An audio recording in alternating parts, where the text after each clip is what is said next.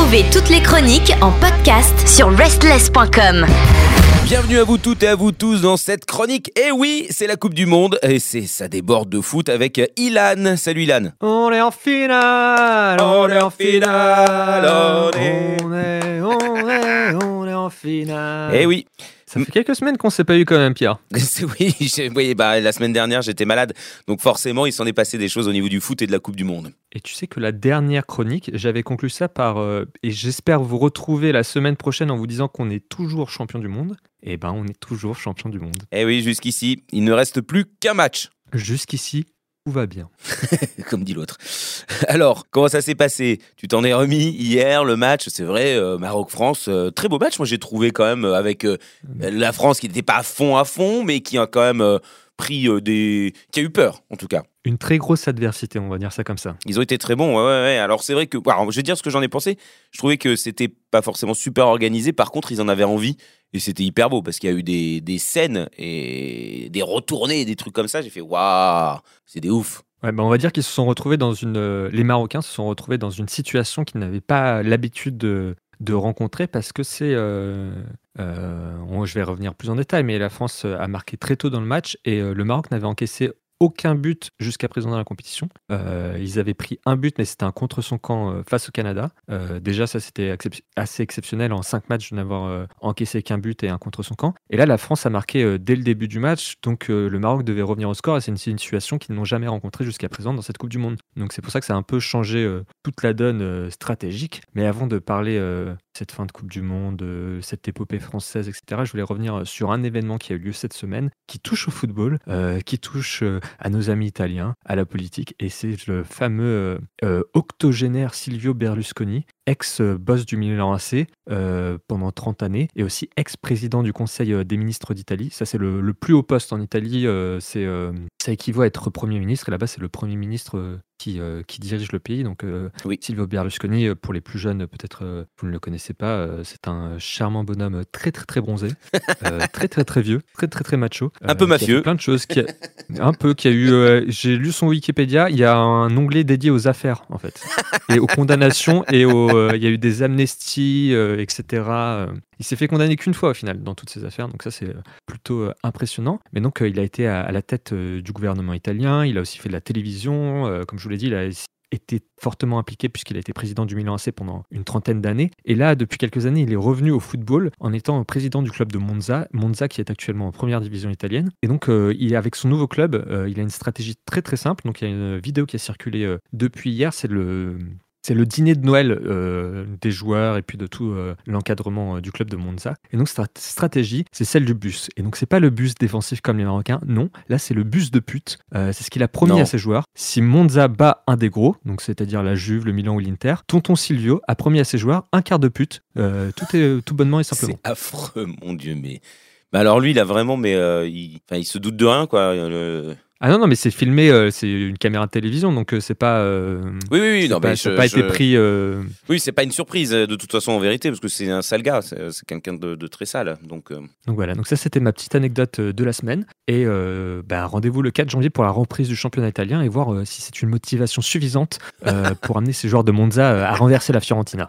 ok, écoute, j'espère que c'est pas ça qui va les motiver, c'est plutôt de gagner, de porter leur équipe. D'ailleurs, le championnat français va pas tarder à reprendre aussi, puisque c'est la fin de la Coupe du Monde. Euh, alors il me semble que le championnat il reprend euh, À la fin du semaine mois. d'après la Coupe du Monde. Nous on Mm. reprend à la fin du mois. Les Ouais. Italiens reprennent au début janvier, mais nous on reprend à la fin du mois. Euh, et donc, alors ce match de l'équipe de France. Alors on a déjà, déjà on a raté, on s'est pas vu entre le match de quart de finale entre la France et l'Angleterre. Oui. Nous avons battu l'Angleterre de façon assez douloureuse. La France a, a donné deux pénalties à l'Angleterre. Euh, le premier qui a été transformé par Harry Kane et le deuxième qui a été euh, bah, transformé mais dans le sens euh, rugby du, du sens, c'est-à-dire que Harry Kane l'a mis bien bien au-dessus. Ouais. D'ailleurs, on attend toujours que la, la balle tombe. hein. Ouais, on attend que la balle, on attend que la balle retombe.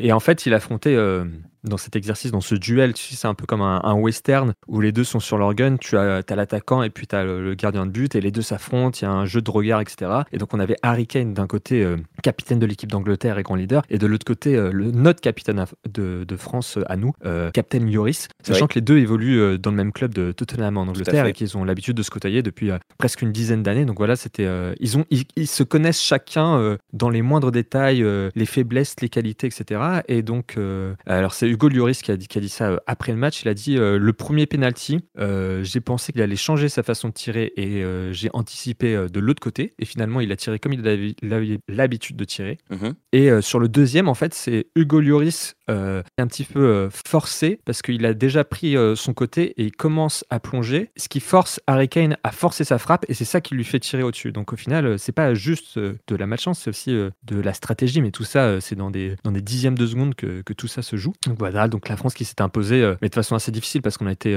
les Anglais ont très très bien joué. Les Anglais ont, ont, beaucoup attaqué, sans être forcément dans les derniers mètres de notre surface. Ils ont attaqué de loin et ça n'a pas suffi. Mm. Voilà. Donc c'est comme ça qu'on s'est qualifié et qu'on s'est retrouvé à affronter le Maroc, cette équipe, comme je vous l'ai dit, très très défensive parce qu'elle n'a encaissé aucun but et que c'était l'équipe avec la plus faible possession du tournoi, avec en moyenne, je crois, une trentaine de pourcents de, de possession sur tout le tournoi. C'est aussi faible que le Costa Rica, je crois. C'est les deux seules équipes à avoir des stats aussi faibles. Mais ce match qui a vu, ça, qui a vu affronter, qui a vu s'affronter le Maroc et la France a été d'un scénario tout autre. Oui, parce qu'ils ont mené, ils n'avaient pas 60% de, de, possession de balles. Et eh ben c'est ça, parce que le Maroc pour la première fois a eu une possession supérieure à la France, ce qui était totalement inimaginable. Mais c'est du fait du scénario, c'est du fait que la France est marquée en tout début de match. Mm. Après, on a continué à essayer un petit peu, avoir un pressing haut, essayer d'attaquer. Ça, c'était pendant les 30 premières minutes du match, mais vu qu'on avait marqué dès la cinquième minute, après, on leur a laissé un petit peu, je dirais, les 10-15 dernières minutes de la première mi-temps euh, qui ont été dominées euh,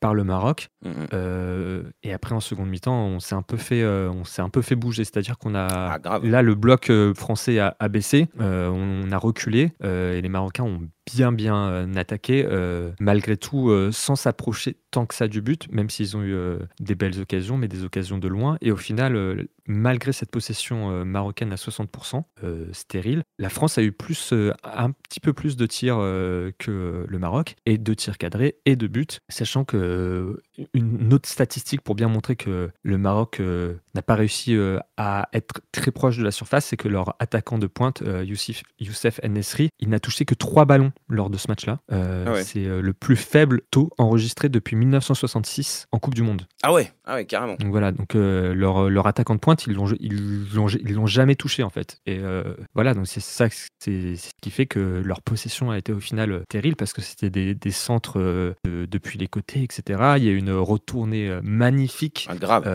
qui a été sauvée par Lloris, même si je pense que si Lloris ne mettait pas la main, elle allait peut-être sur le poteau. Bon, elle avait l'air quand, même, tout juste cadré, mais cadré. Ouais, ça a été quand même euh, splendide. Et puis, on a eu euh, la délivrance, euh, le but de l'ex-nantais Randall Colomani, après seulement 44 secondes, parce qu'il est rentré en jeu et remplacé Dembélé. Mhm.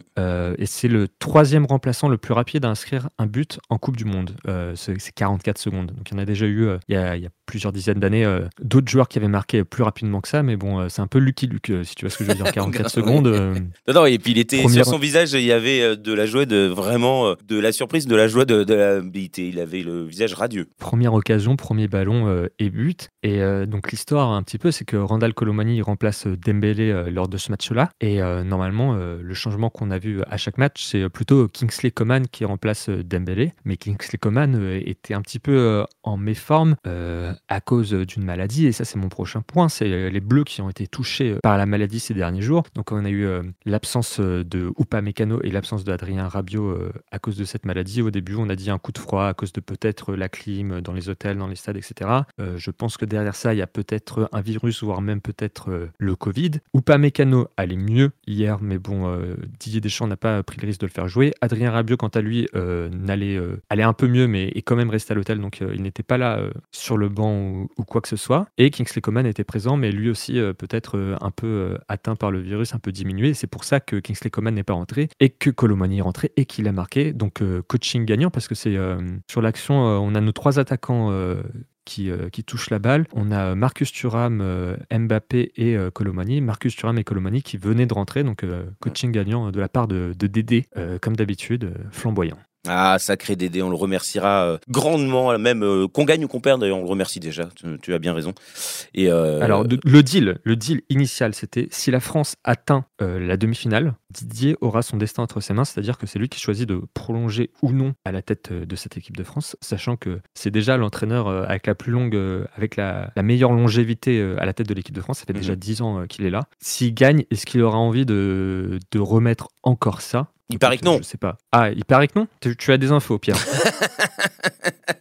Non, mais il paraît qu'il euh, a envie de, enfin, je- de ce que j'ai entendu. Hein, je, après, ce De se sont des dires, un peu? euh, les gens, les gens jacassent beaucoup, donc je, je ne fais que répéter bêtement ce que j'entends. Mais, mais euh, il semblerait qu'il ait envie de, de s'arrêter sur une bonne note aussi. C'est plutôt bien. Ah oui, on préfère toujours les gens qui s'arrêtent sur des bonnes notes, pas comme Cristiano Ronaldo.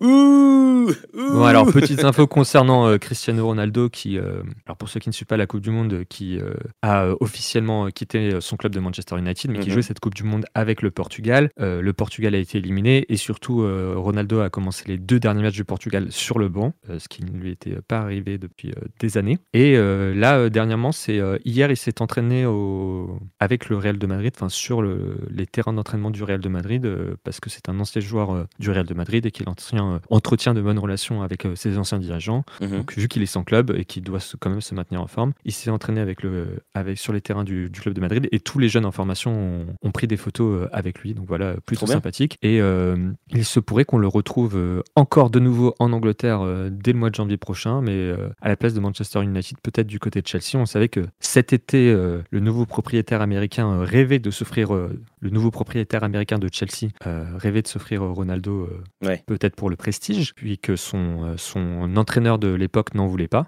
Euh, maintenant que euh, a été viré, ben, il peut, ouvert. peut prendre Ronaldo. ok. Bon bah ça fait beaucoup d'informations et puis rendez-vous surtout. le rendez-vous est donné.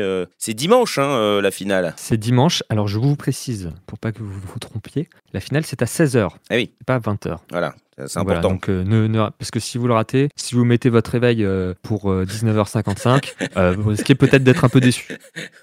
Ah oui là c'est sûr. Non non 16 Si vous faites des longues siestes ou des grosses, grosses matinées, grosses et grasses matinées. voilà. Ah oui, bah là, il faut en faire, oui. Voilà, il faut dormir beaucoup quand même. Ou alors, si vous avez fait grassement la fête vendredi soir, non, samedi soir, non. Ne faites pas la fête. Allez dormir tôt.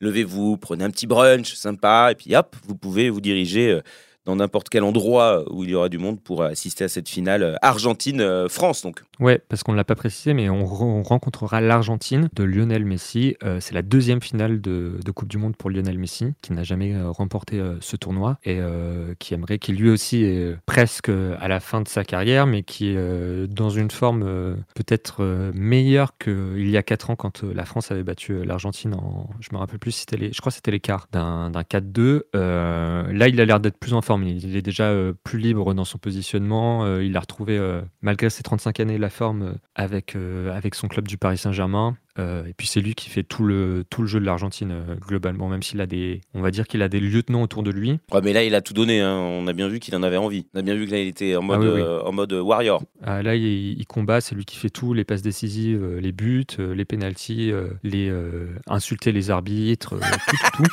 Euh, Il est complet. alors, alors, alors, pour dimanche quand même, préparez-vous euh, au combat parce que les Argentins, euh, ça rigole pas. Je sais que d'ici, euh, vu de France, on, on a l'idée que le football sud-américain, c'est euh, Roga Bonito, les jongles, les dribbles, etc. Euh, non, non, l'Argentine, euh, c'est des, des tacles très sales, des, des crampons qui s'essuient sur les tibias des adversaires, des petits mots, des petites insultes, etc. Donc ça va jouer très très rugueux, a priori, mais ça sera, ça sera une finale. Donc là, tout le monde veut gagner, tout le monde de cette troisième étoile, parce que que ce soit la France ou l'Argentine, nous avons tous les deux dans notre salle des trophées deux Coupes du Monde, et les deux équipes se battront donc dimanche à 16h pour cette troisième étoile. Ah là là, on applaudit déjà et j'ai envie déjà de chanter. On est champion, on est champion. les champions, on est- on est- on est, on est les champions. Merci beaucoup, Ah, on Ilan. Toutes nos émissions et chroniques sont maintenant disponibles sur vos plateformes de podcast préférées. Spotify, Deezer, Apple, Amazon. N'hésitez pas à vous abonner.